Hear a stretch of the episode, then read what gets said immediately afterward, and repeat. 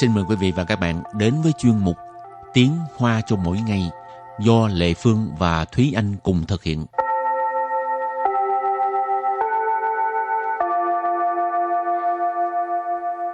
Thúy Anh và Lệ Phương xin kính chào quý vị và các bạn. Chào mừng các bạn cùng đến với chuyên mục Tiếng Hoa cho mỗi ngày ngày hôm nay. mỗi lần đi học mà được nghỉ hè Ừ. rồi sắp tới ngày khai giảng Thúy Anh có bao giờ cảm thấy nó buồn buồn sao không? Ừ. Cũng không tới nổi. Hồi nhỏ thì cảm thấy háo hức lắm tại vì nghỉ hè nghỉ hết 2 tháng hai Ủa, tháng mấy nhớ luôn. bạn bè hả? Ờ, nhớ trường, nhớ bạn bè. Nhưng mà thật ra cũng không nhớ tới vậy là tại vì hè cũng có đi học thêm. À, Nhưng mà tới khi mà chính thức khai giảng á, thì thấy cũng vui. Nhưng mà lớn rồi á, thì thấy khai giảng là là lại là bắt đầu một chuỗi những ngày học tập mệt mỏi.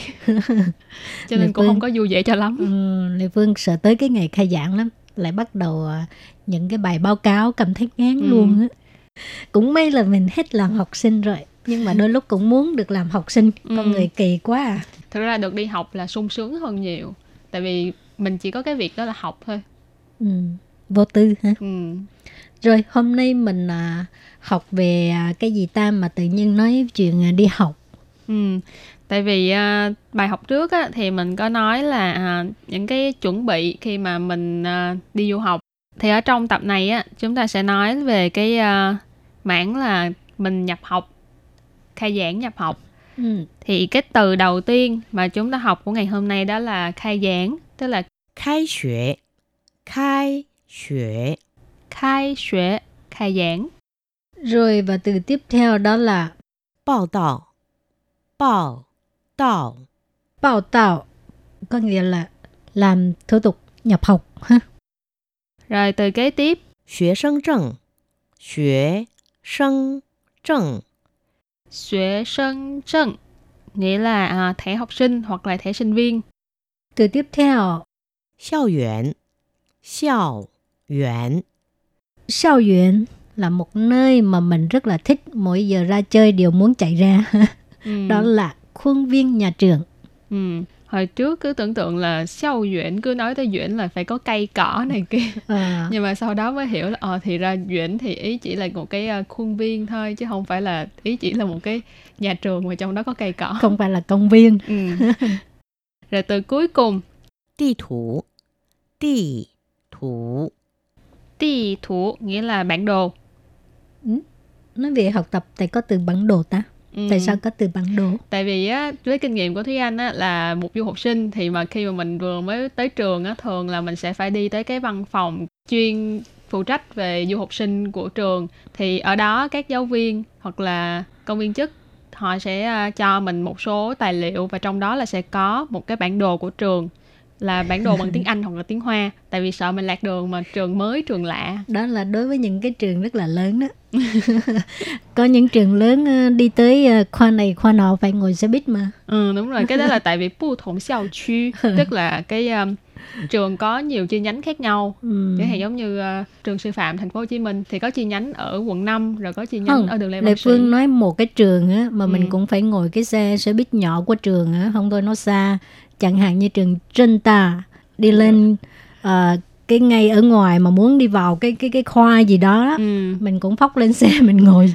Chân ta là trường của Thúy Anh cho nên cái đây là một cái kinh nghiệm đúng là ờ, chứng thực đúng là trường chân ta rất là lớn tại vì ờ, khoa của Thúy Anh là ở ở giữa núi mà Thúy Anh ký túc xá thì ở dưới chân núi cho nên phải Ừ. ờ, ngồi xe từ dưới chân núi lên trên khoa mình ở giữa núi Ừ. để mà học mỗi ngày Cho nên trường rộng quá cũng không tốt hả? đi bộ cũng được nhưng mà hơi xa Chị mình chạy xe đạp ừ, chạy xe đạp Ừ. lên núi hơi mệt tập thể dục luôn rồi và sau khi làm quen với các từ vựng ha, thì mình bước sang ờ, cái ờ, màu đối thoại nhé và đối thoại của ngày hôm nay như sau 陈同学，都开学了，你现在才来报道啊？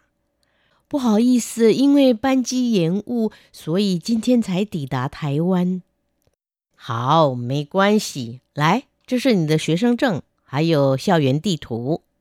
谢谢。那我先去教室上课了。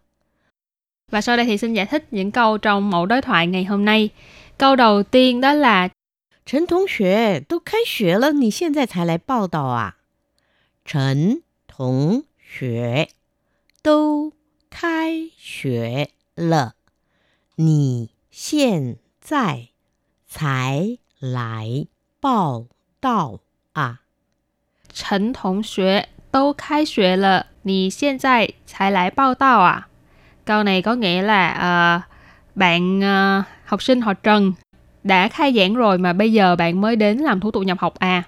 Trần Thống Xuế, Trần là họ, tức là họ Trần. Thống Xuế ở đây là ý chỉ là học sinh, cho nên uh, Trần Thống Xuế là uh, bạn Trần.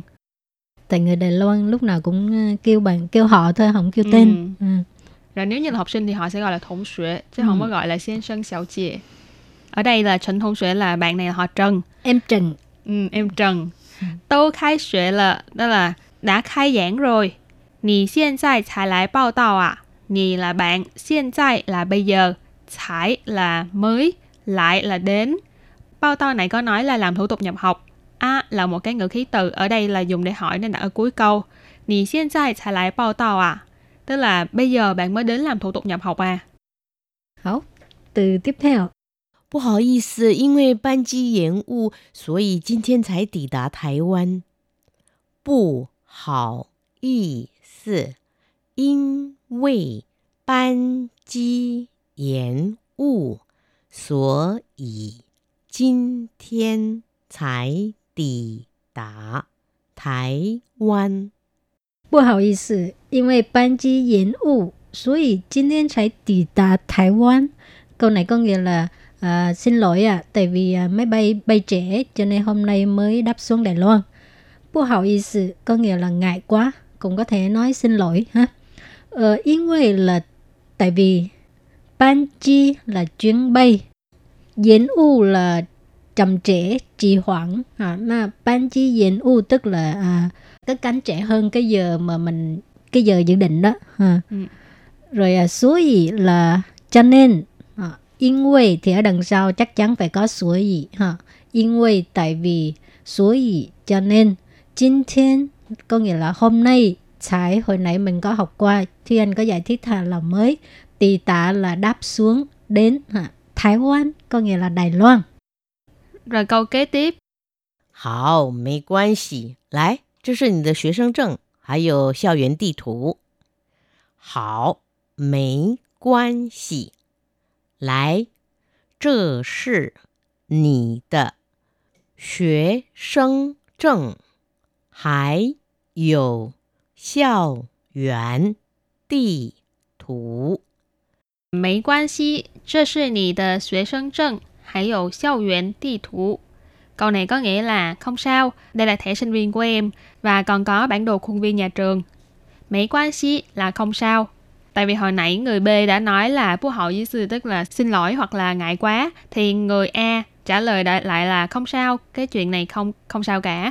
Trơ sự đây là nì tờ là của bạn, xuế sân trân là um, thẻ sinh viên, hải dụ là và còn có, xiao yuan nãy mình có nói là khuôn viên nhà trường, Ti thủ thì là bản đồ, cho nên sao yuan ti thủ là cái bản đồ khuôn viên nhà trường. Giống hồi nãy chị Lê Phương và Thúy Anh có nói là khi mà mình đến nhập học thì người ta sẽ cho mình một cái uh, bản đồ khuôn viên nhà trường để mà mình đỡ bị lạc.